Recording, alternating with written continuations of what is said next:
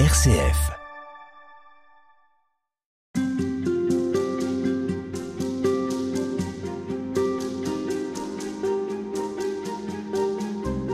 Les évangiles font partie des livres les plus vendus dans le monde. Des textes qui datent de plus de 2000 ans et qui ont eu un rôle majeur dans la façon même dont s'est construit l'Occident. Lu, relu, commenté, expliqué, l'évangile est aujourd'hui classé dans les bibliothèques au rayon sagesse ou religion, un beau texte qui appartient à l'époque d'une chrétienté révolue. Dans le temps de crise que nous traversons, le salut ne passe plus par Jésus, mais par la raison, la technique et le marché. C'est en tout cas le refrain asséné au quotidien. Et si ce moment critique n'avait jamais été aussi favorable pour entendre véritablement la parole évangélique? C'est la conviction de Dominique Collin qui signe chez Salvatore un nouveau livre intitulé L'Évangile inouï. Dominique Collin, bonjour. Bonjour. Vous êtes frère dominicain en Belgique. Qu'est-ce qu'il faut entendre derrière ce mot inouï? Il faut l'entendre dans son sens tout à fait littéral, le non-ouï, c'est-à-dire ce qu'on n'a pas encore entendu ça n'a pas le sens qui est devenu familier en français de sensationnel ou d'extraordinaire. Non, c'est vraiment dans le sens presque acoustique du terme. C'est ce qu'on n'a pas encore entendu de ce que peut-être on a déjà lu ou entendu, mais qui vient à nouveau frapper l'oreille. Hein, c'est tout à fait euh, dans ce sens-là que on a euh, très souvent dans les évangiles hein, l'invitation, celui qui a des oreilles pour entendre, qu'il entende. Qu'est-ce qu'il y a à entendre? Ce qu'on a déjà entendu, mais dont on n'entend plus l'inouï. C'est-à-dire l'effet de surprise, de choc, d'étonnement qui fait que à l'écoute d'une parole, on se dit mais je l'avais pas entendue. Qu'est-ce que vous diriez sur le contexte actuel?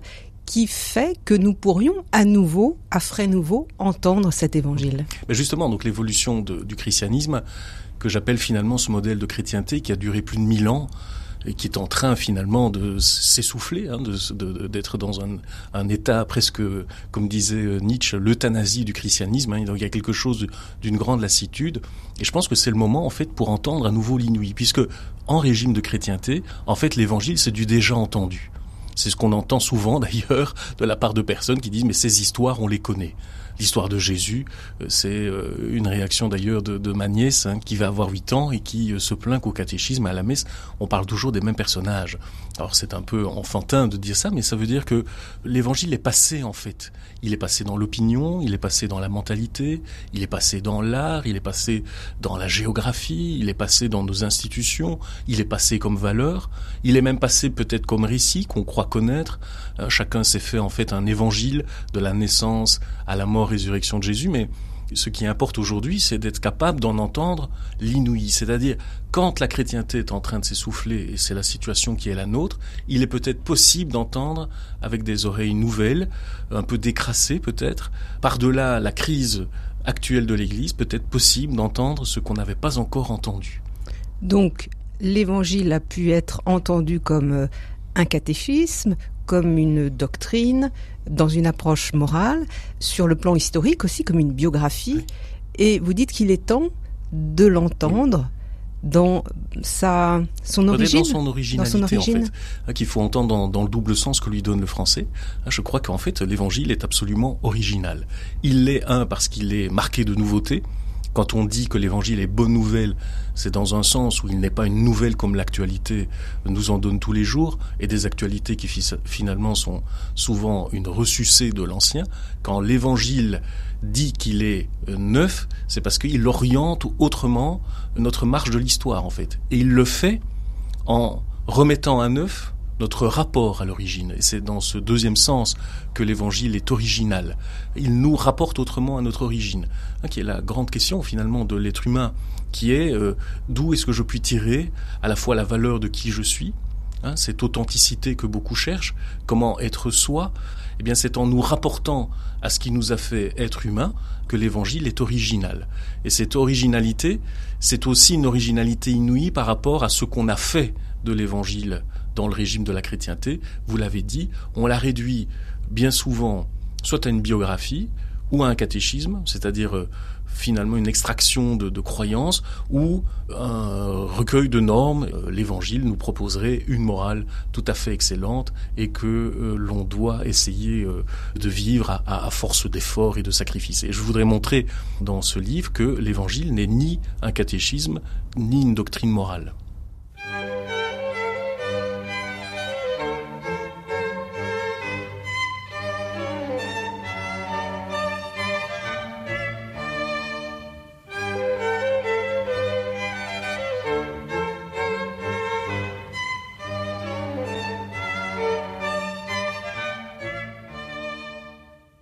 Dominique Collin, dans votre livre L'Évangile inouï, euh, vous écrivez Bien plus qu'un message ou qu'une biographie, l'Évangile est une opération. Il agit en nous. Oui, parce qu'il y, a aussi une réduction en fait au fur et à mesure de l'histoire.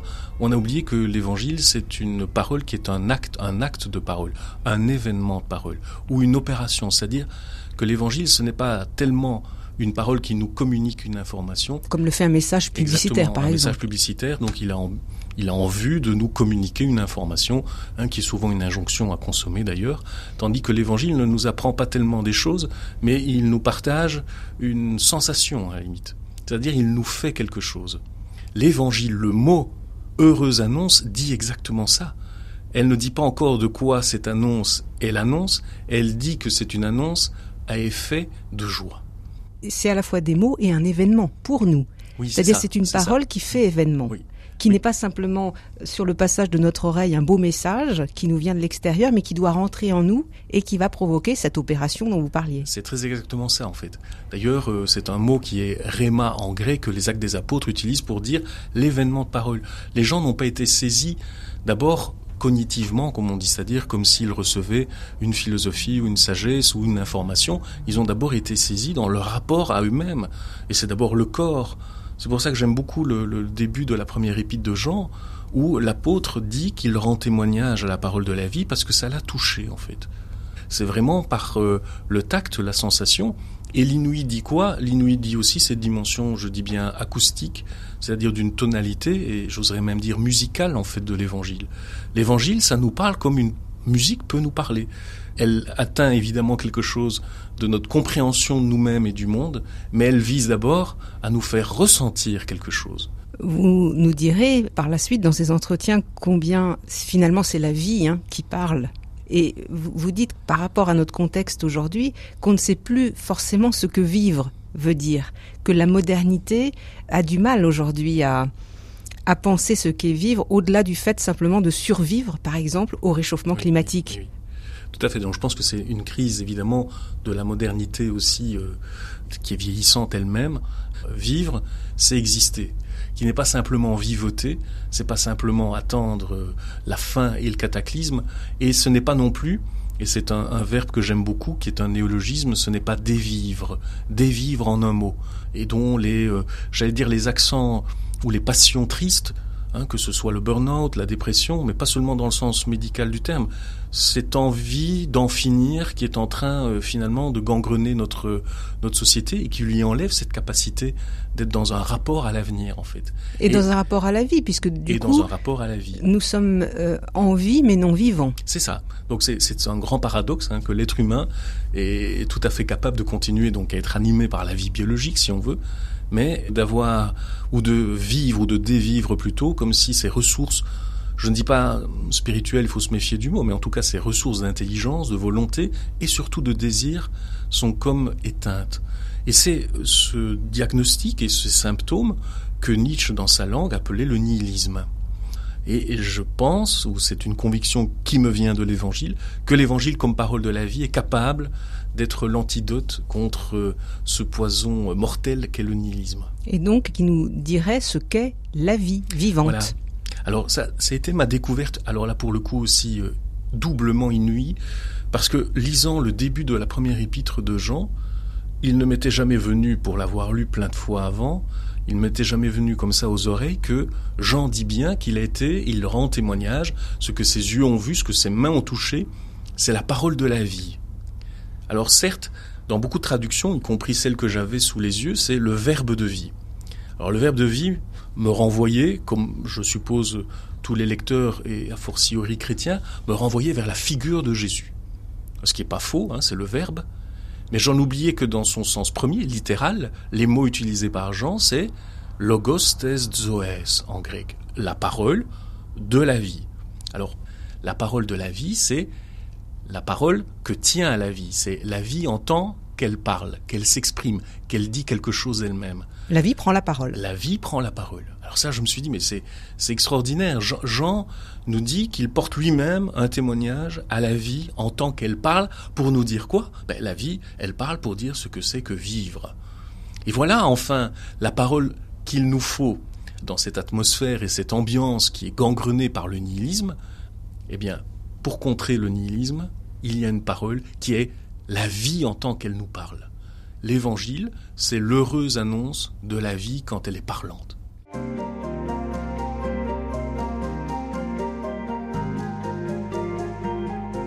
L'Évangile inouï, c'est le titre de votre livre, Dominique Collin.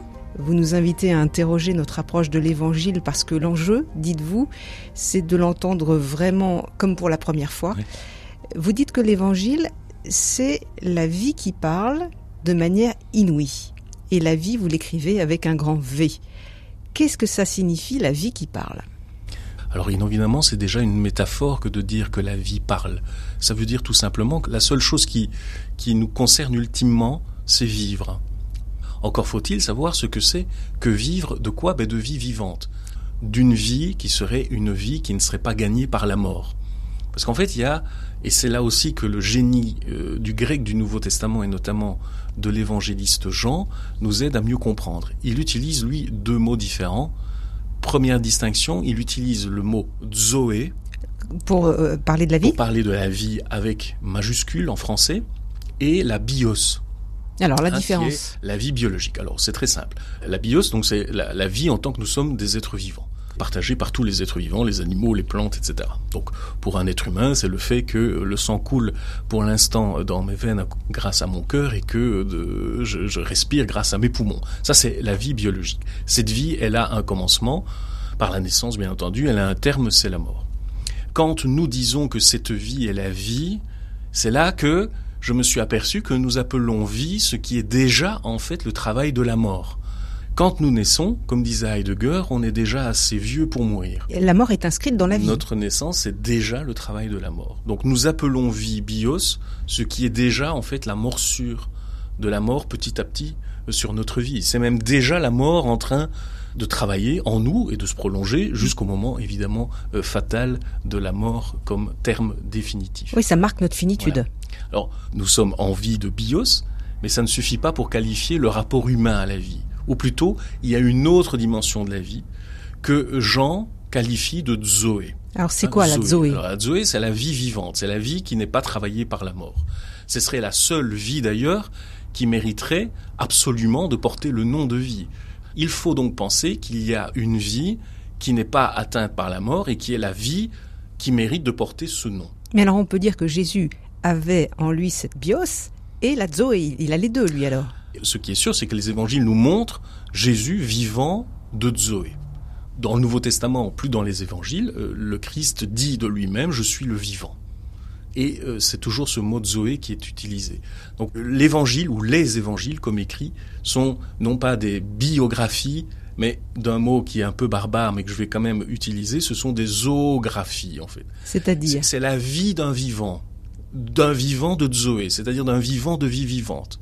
Donc quand on voit Jésus, quand on suit son itinéraire, et ce sera d'autant plus vrai quand on le suit dans le moment où ben, il fait mourir la mort pour naître à la vie vivante, ce qu'on appelle la résurrection, eh bien l'itinéraire de Jésus, c'est l'itinéraire d'une vie de Zoé, c'est-à-dire d'un rapport à la vie de vie vivante. Et quand il, il s'agit de parler dans Jean de vie éternelle, quand on parle du royaume dans d'autres évangiles, c'est ça? C'est la vie vivante? Alors donc, j'utilise le mot vie vivante parce que je pense que le mot éternel euh, n'est plus tout à fait euh, audible.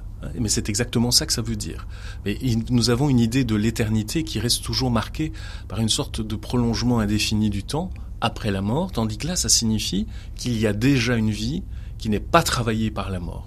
cette vie vivante, c'est exactement ce que les textes évangéliques appellent chez Jean la vie éternelle et chez les synoptiques, c'est la métaphore du royaume des cieux qui euh, dit aussi ça, qui nous dit que il est donc possible de vivre non pas simplement dans la poursuite et la continuation de notre vie biologique, mais il est possible de vivre vraiment. Aujourd'hui. Aujourd'hui.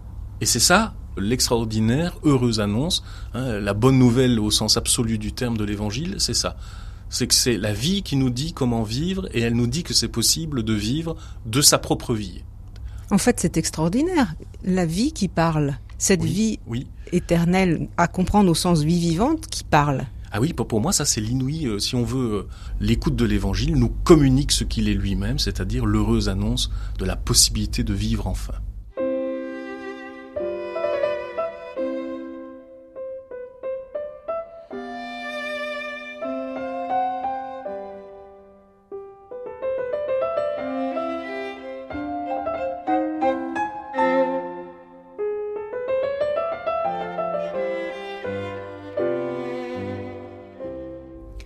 Dominique Collin, dans les évangiles, euh, Jésus vit de vie vivante et on le voit souvent encourager les hommes ou les femmes qu'il rencontre à vivre de cette vie-là et pas, pas de vivre simplement avec un petit V.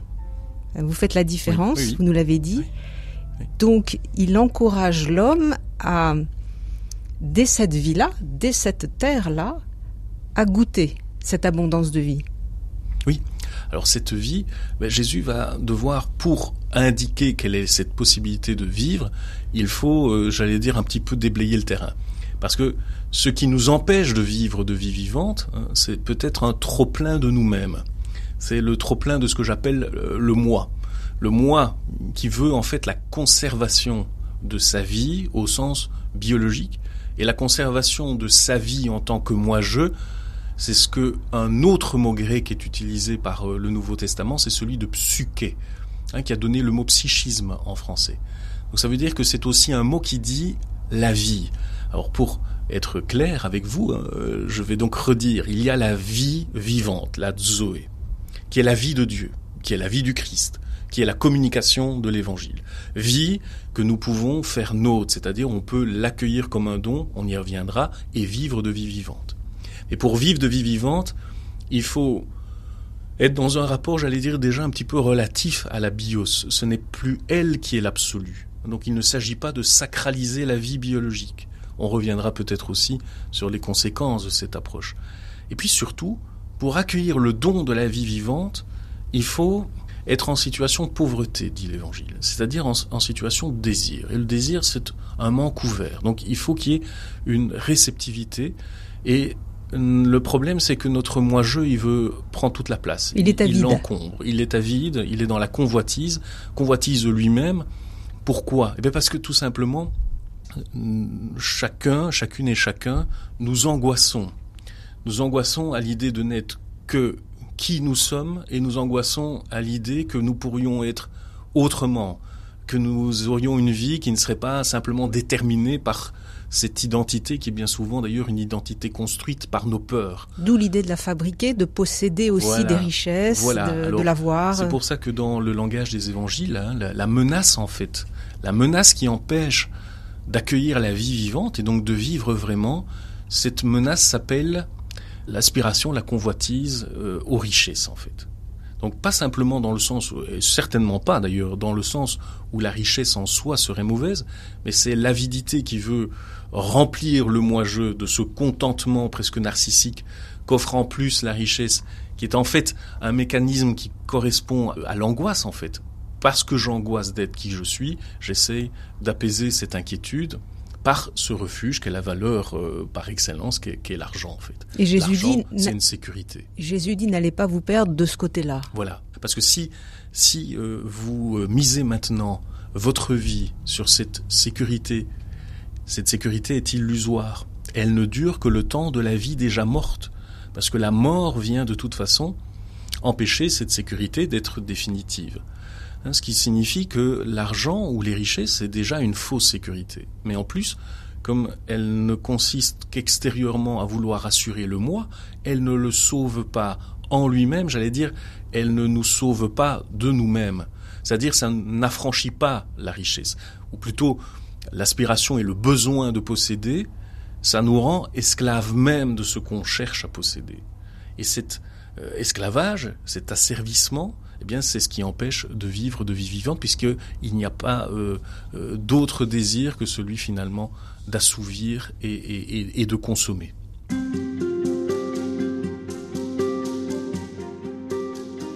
Dominique Collin, nous continuons à penser autour euh, de ce qu'est l'évangile avec vous. Je rappelle que vous êtes l'auteur d'un livre, L'évangile inouï, qui paraît chez Salvatore.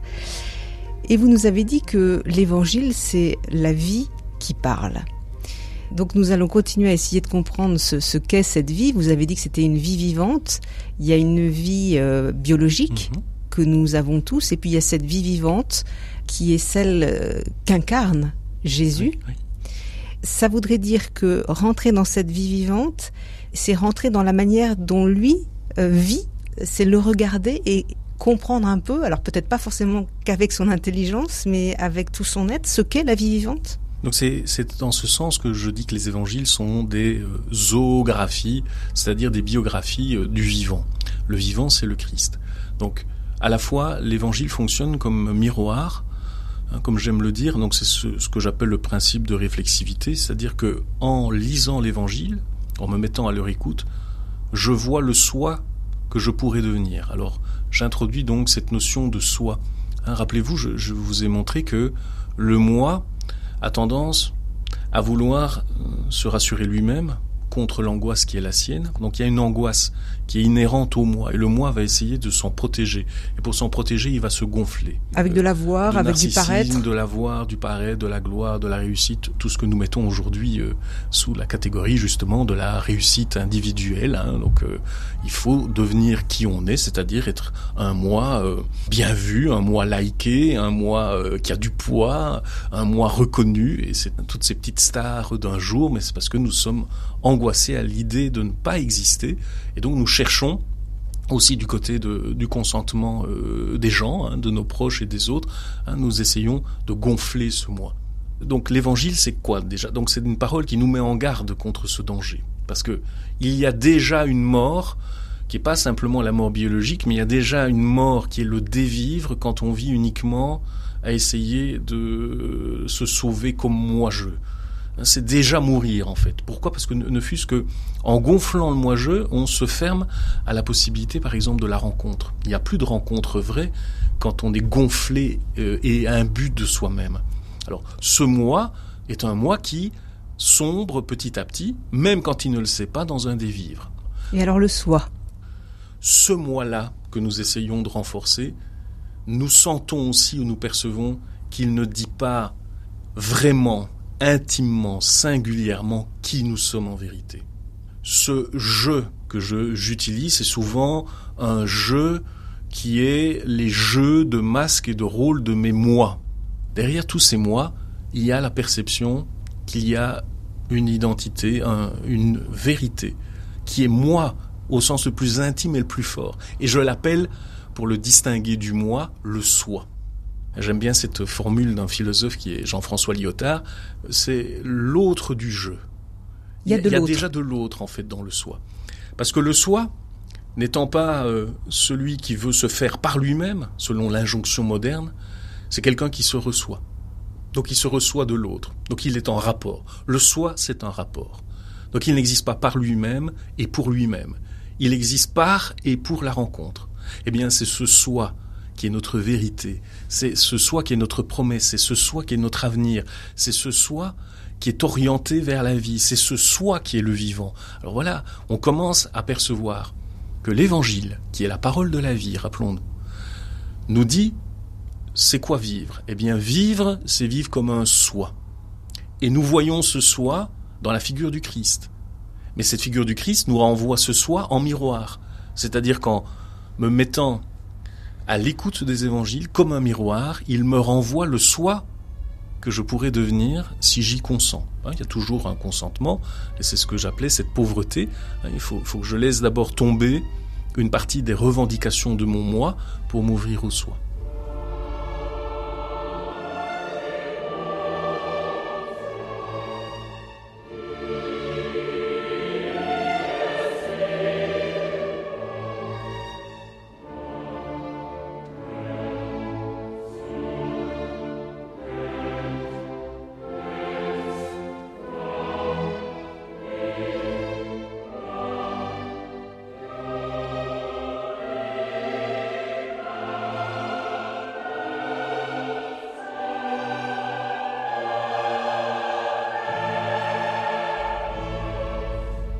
Dominique Collin, dans les évangiles, on trouve souvent des paroles qui nous chatouillent, qui nous dérangent, euh, du type qui veut sauver sa vie euh, la perd, qui la perd la trouve, ou encore les premiers seront les derniers.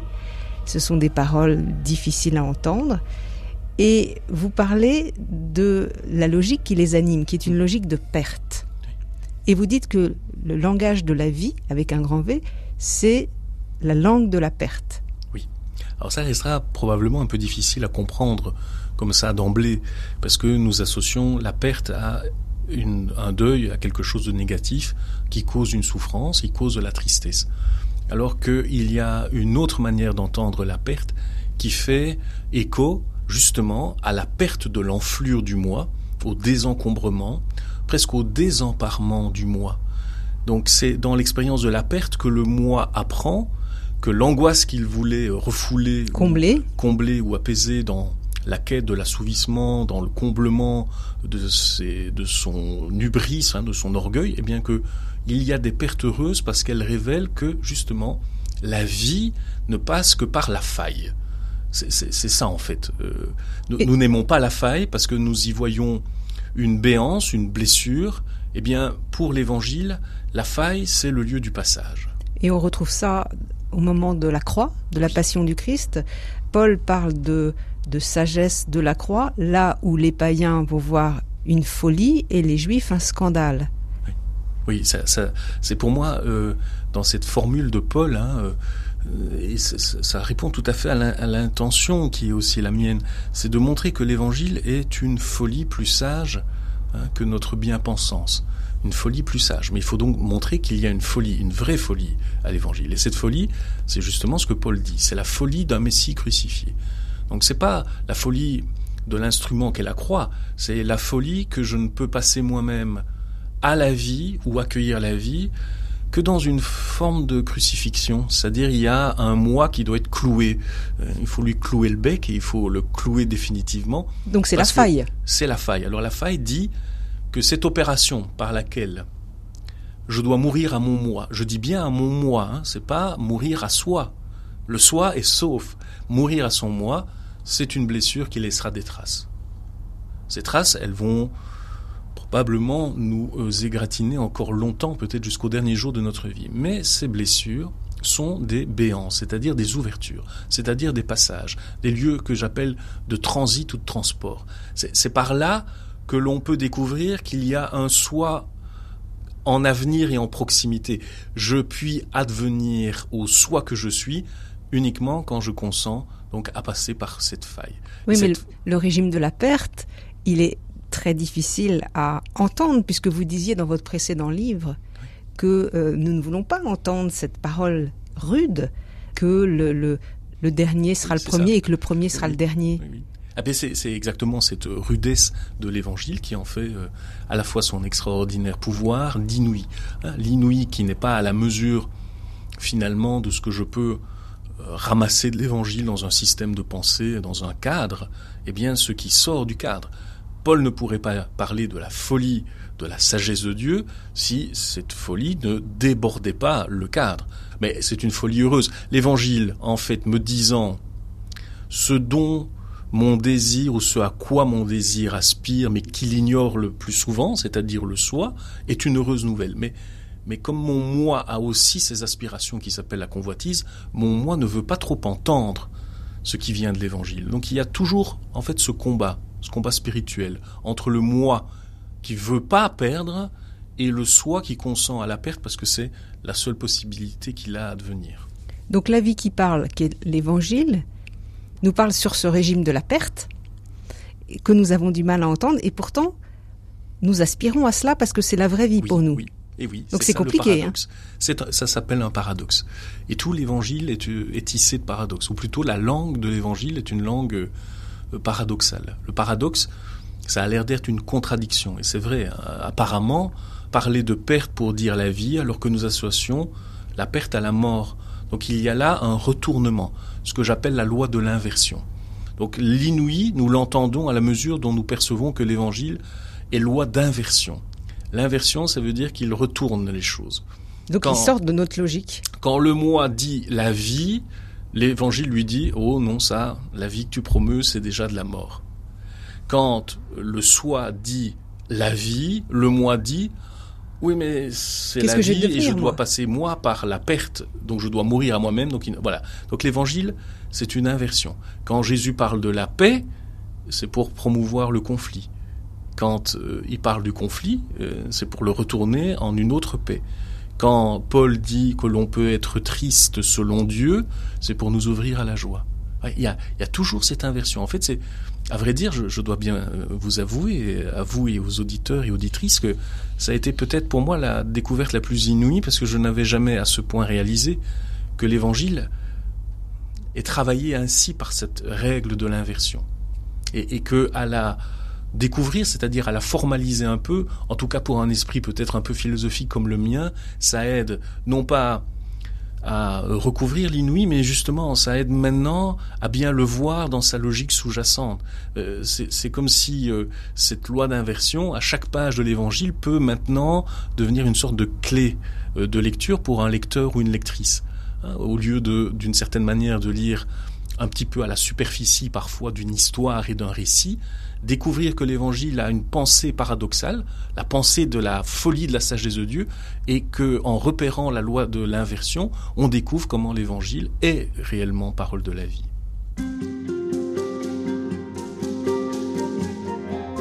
Dominique Collin, nous continuons à parler avec vous de l'Évangile inouï. C'est le titre de votre livre qui paraît euh, chez Salvatore.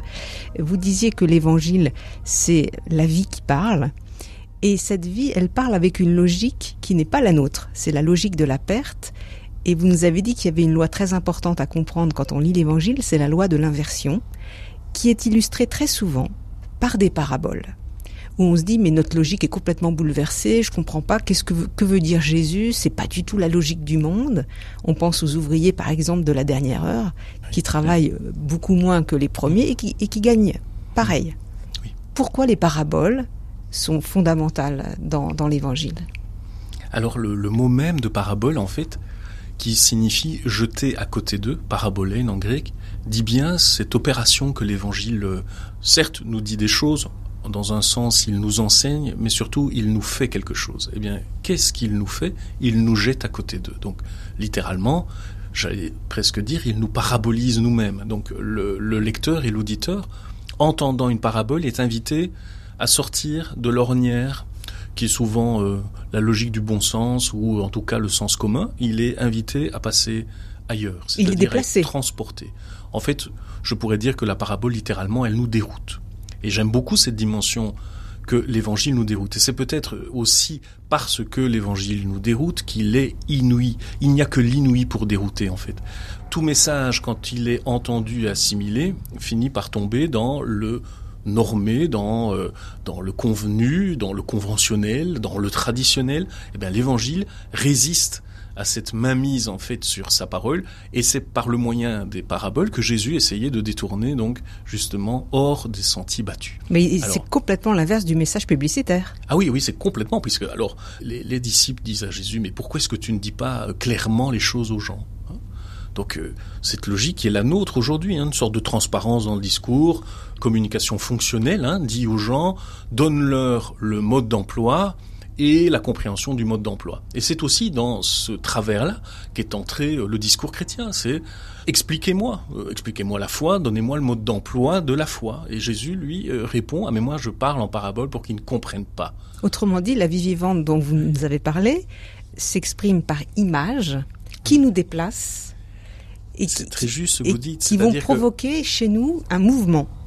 Si c'est la vie qui nous parle en tant qu'elle que c'est la vie qui parle, ben elle doit nous parler à la manière de la vie. Et la vie, il n'y a rien de moins euh, rangé, euh, il n'y a rien de moins euh, fixé. normé, fixé, conventionnel. Donc la vie, quand elle nous parle, doit être ce que la vie est c'est-à-dire un dérangement, un déplacement, un déroutement, une désorientation, un désemparement, un effet de surprise, de choc, d'inattendu, d'inouï. Donc la vie, quand elle parle, doit nous parler la langue de l'inouï. Et Jésus a privilégié comme langue de l'inouï une métaphore une métaphore développée en récit, ça s'appelle une parabole. Alors prenons un exemple, tiens, pour euh, illustrer euh, cette logique.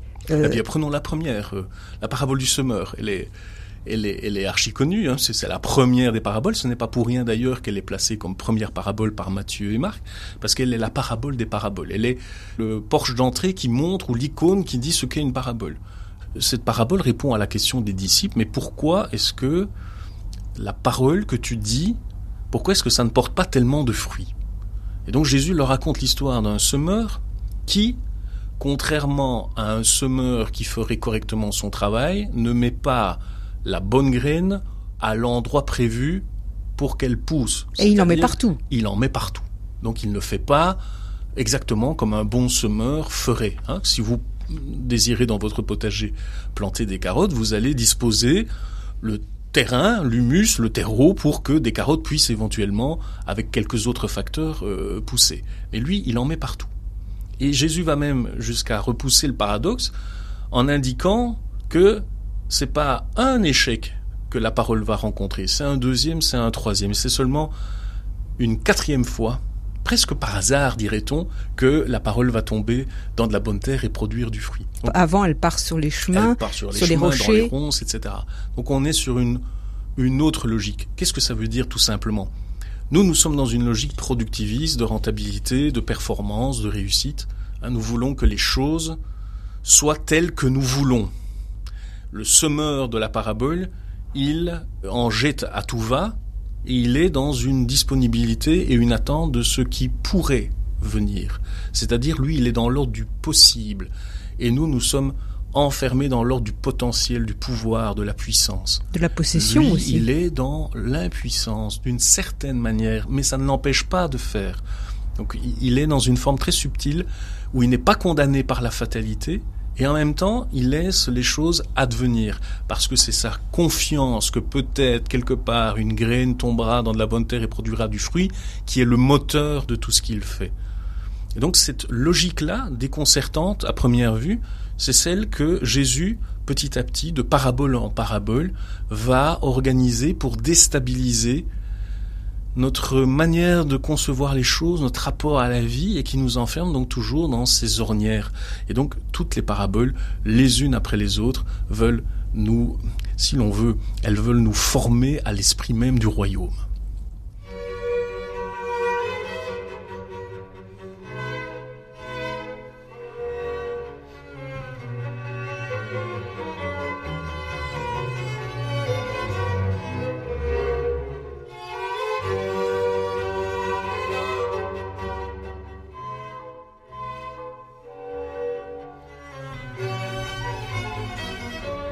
Dominique Collin, lorsqu'on lit la parabole, les paraboles, nous rentrons un petit peu dans la pensée de Jésus.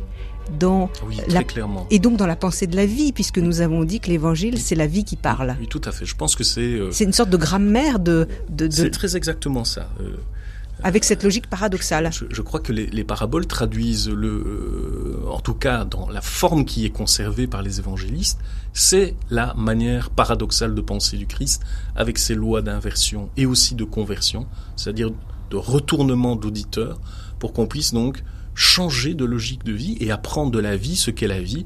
Et ce n'est pas pour rien d'ailleurs qu'un grand nombre de paraboles, en tout cas chez Matthieu et Marc, sont des paraboles tirées du monde de la nature, du monde agricole. Donc il y a un moment donné, pour dire ce qu'est la vie, dans sa fécondité, dans son jeu, dans sa surabondance, mais aussi dans sa dans son humilité, dans sa discrétion. Pensez à la graine de moutarde.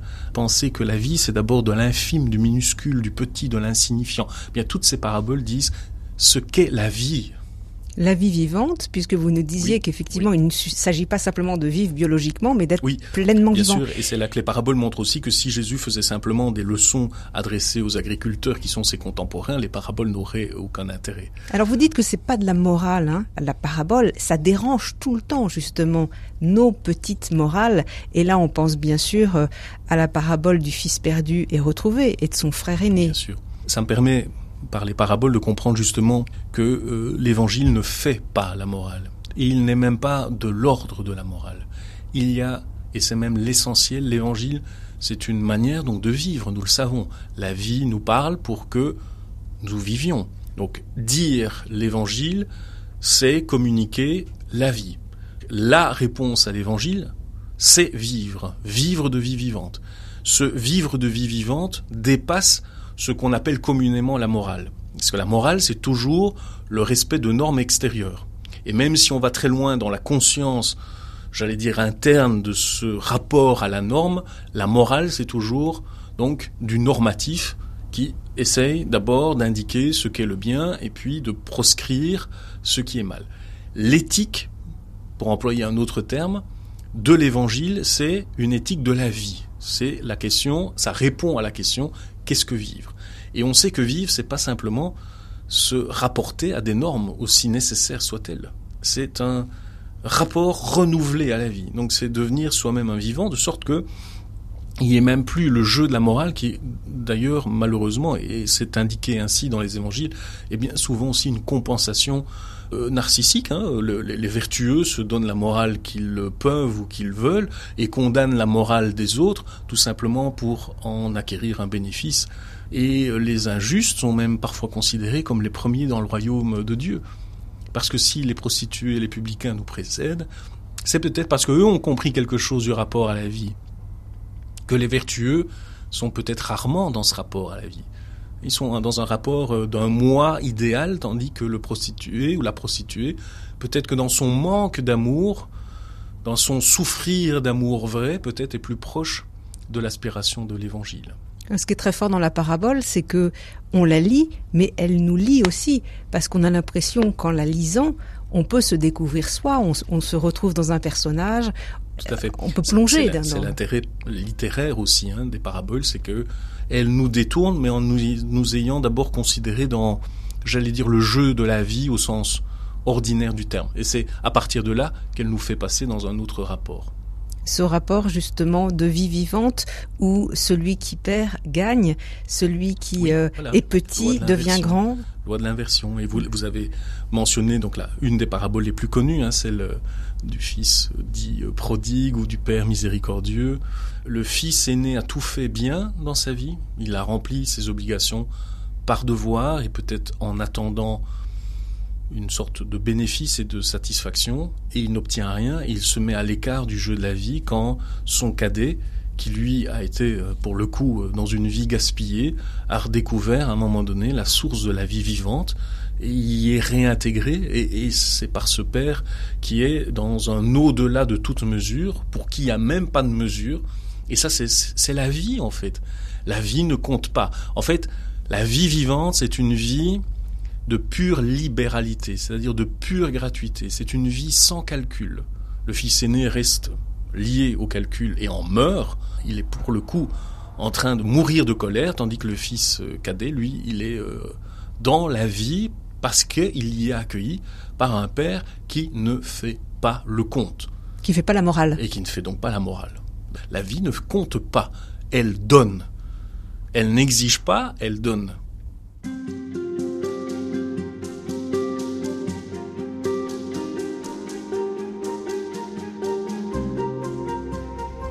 Dominique Collin, depuis le début de nos entretiens, vous nous invitez à, décrasser nos oreilles pour entendre l'évangile.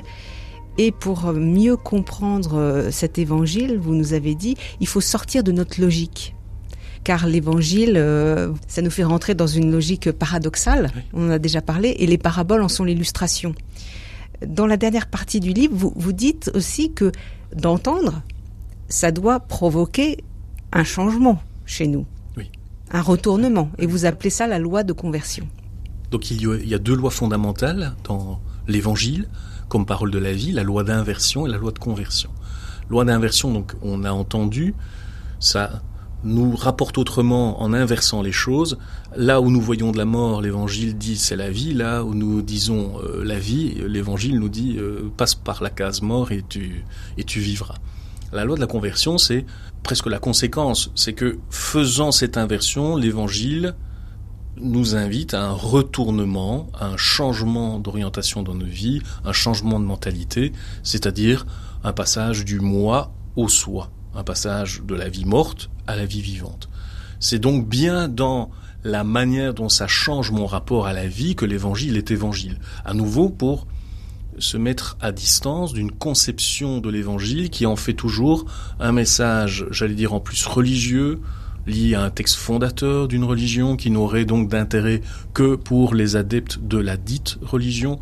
Ici, nous sommes tout à fait, je l'espère que les auditeurs l'ont bien entendu, on est dans un rapport tout à fait autre, puisqu'il vise tout être humain en ce monde, où l'évangile, qui n'est pas une langue religieuse, lui dit comment se rapporter à la vie, pour que, se rapportant à la vie, sa vie change, c'est-à-dire que l'orientation, la destination même de sa vie, au lieu d'être condamnée fatalement à la mort, devienne de plus en plus une mise au large vers la vie. Donc l'évangile est pour chaque humain, afin qu'il puisse vivre oui. de vie éternelle, c'est-à-dire de vie vivante. On l'a dit aujourd'hui. Donc, ça n'est absolument pas un langage religieux. Ah non, non, non, ça c'est c'est une. On a rabattu sur la religion. Et une conviction qui m'anime maintenant depuis euh, très longtemps et que je n'ai de cesse euh, de, de, dire et de redire parce que ça me semble fondamental. L'inouï de l'évangile ne passera pas sans que d'abord nous quittions cette présupposition qui est une présupposition erronée qui veut que l'évangile soit une langue religieuse. Quand Jésus parle, il n'utilise pas une langue religieuse. Pour dire cet autre rapport à la vie, il parle en partant des choses de la vie ordinaire. Et jamais, il, il met jamais en scène le il temple, ne met par pas exemple. Le temple, il ne met pas les fonctions religieuses, et il ne met même pas, j'allais dire, le personnage divin comme personnage de ses paraboles, puisque les personnages de ses paraboles sont tous des personnages humains. Alors que souvent on dit ah c'est oui. Dieu, Ah oui. le Père c'est Oui, Dieu, donc le Père nous- de la parabole. faisons- en fait, ce, ce- ce serait un peu long et ça dépasserait cette émission pour montrer que nous avons fait des paraboles, des allégories. Alors qu'il faut garder à la parabole son caractère absolument parabolique. Donc, euh, en bref, Jésus ne parle pas une langue religieuse, mais nous, la chrétienté parle une langue religieuse, ecclésiastique. J'aimerais, moi, montrer que l'évangile, puisque c'est c'est la grande question qui anime maintenant les chrétiens, c'est devenant à certains endroits comme une peau de chagrin, est-ce qu'on peut se contenter de ça? C'est- C'est-à-dire, est-ce que l'évangile, c'est euh, notre dialecte, et puis il va mourir avec la réserve d'Indiens que nous sommes Avec la fin de la chrétienté. L'évangile est-il la parole de la vie qui, en tant qu'elle est la vie qui parle, parle à n'importe quel être humain, passé, présent et à venir, de sorte que il n'y a pas d'actualité plus grande à l'actualité de la parole de la vie, ce qui veut dire que l'évangile n'est jamais derrière nous. Ce n'est jamais un rapport d'archéologie ou d'histoire qui le fait rendre vivant, c'est toujours ce que j'appelle moi un regard prophétique ou c'est-à-dire que l'évangile nous devance. Il est, en tant qu'il est la vie, il nous devance. Nous devançant, il va aussi nous inviter donc à un changement de cap. Et ce changement de cap, c'est c'est c'est quitter aujourd'hui euh, euh, ce que j'ai appelé les miasmes du, du, du, du nihilisme. Enfin, il s'agit d'être sauvé du nihilisme. qui est, qui est la danger. tristesse, La tristesse, la mélancolie profonde. L'envie d'en finir, l'envie d'en finir qui n'en finit pas d'en finir, ce deuil interminable, cet aquabonisme, comme je dis, à l'aquabon, cette fatalité, ce sentiment de rien, cette vacuité, presque même cette vulgarité aujourd'hui, vulgarité de la parole, des échanges humains, le déferlement, cette agressivité qui sont toutes ces marques du néant en fait, parce qu'il n'y a plus d'aspiration. Je, je dirais bien ainsi, et ça pourra paraître aussi inouï à certains auditeurs, c'est que l'évangile, c'est le salut du désir comme désir. Et il y a donc là à réentendre, non pas une tradition religieuse, il y a à réentendre cela même dont nous avons besoin chaque jour. La, parole de la vie, c'est notre pain, alors là, le plus quotidien, euh, celui dont nous manquons et celui dont nous demandons, euh, donne-le nous aujourd'hui, hein, ce, ce pain-là. Le pain de l'inouï de l'évangile, donne-le nous aujourd'hui.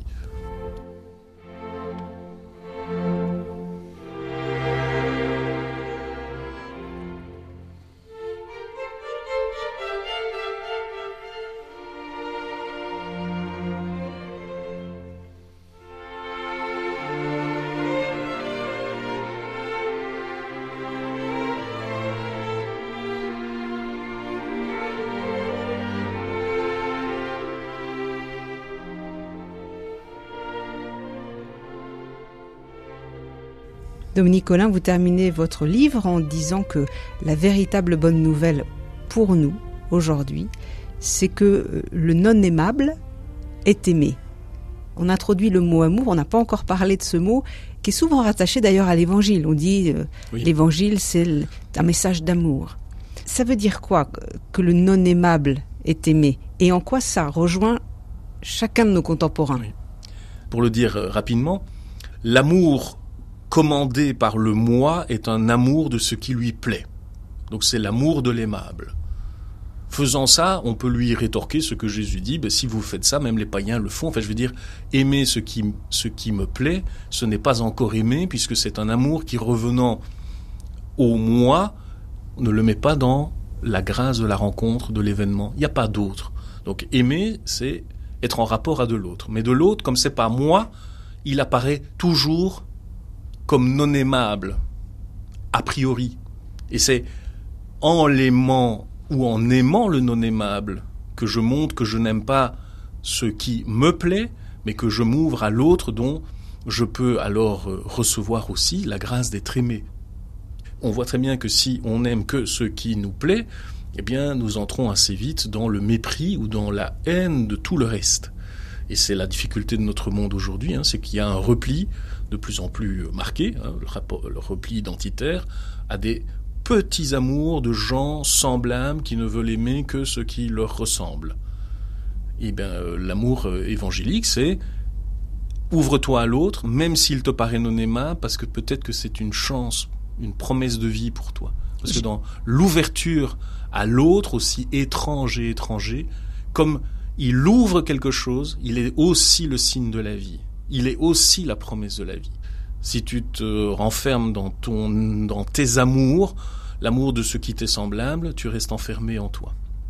La vie vivante dont nous parlons depuis le début de ces entretiens, euh, c'est l'amour euh, On peut dire ça? On peut dire que vie éternelle, royaume, amour. Au terme, hein, je, souhaite que, que, le lecteur, que la lectrice entende des grands rapports de consonance. Quand on dit vie, c'est ce qui se partage c'est ce qui se donne. Donc c'est l'amour. L'amour, c'est pas l'amour de moi ou moi qui aime ou qui veut être aimé. C'est donc déjà une ouverture vers l'autre. C'est le soi. Euh, le royaume, quand Jésus parle du royaume, il veut dire l'un et l'autre. Jean va dire la vie là où les synoptiques disent le royaume, mais c'est toujours vers quoi? Cet amour agapé. En fait, c'est l'amour qui est l'inouï de l'évangile. Et c'est bien parce que c'est l'amour que nous croyons connaître et dont depuis 2000 ans nous prétendons, nous chrétiens, savoir ce que c'est, que l'inouï de l'évangile est encore plus inouï 2000 ans après parce que nous ne savons pas encore très bien ce qu'est l'amour et nous pouvons heureusement l'entendre du côté de l'évangile.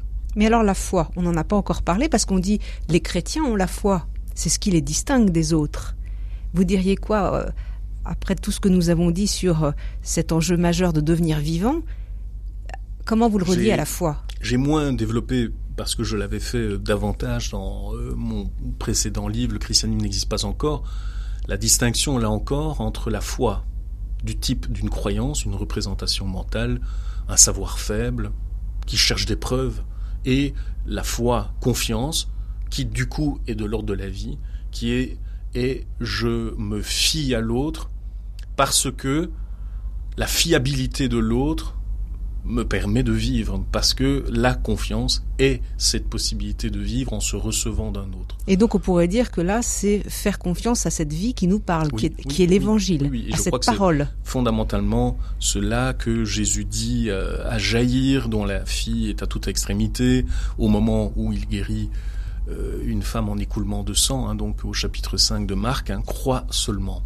Euh, cette femme dont la vie se gaspille, Jésus lui dit, va, ta foi t'a sauvé.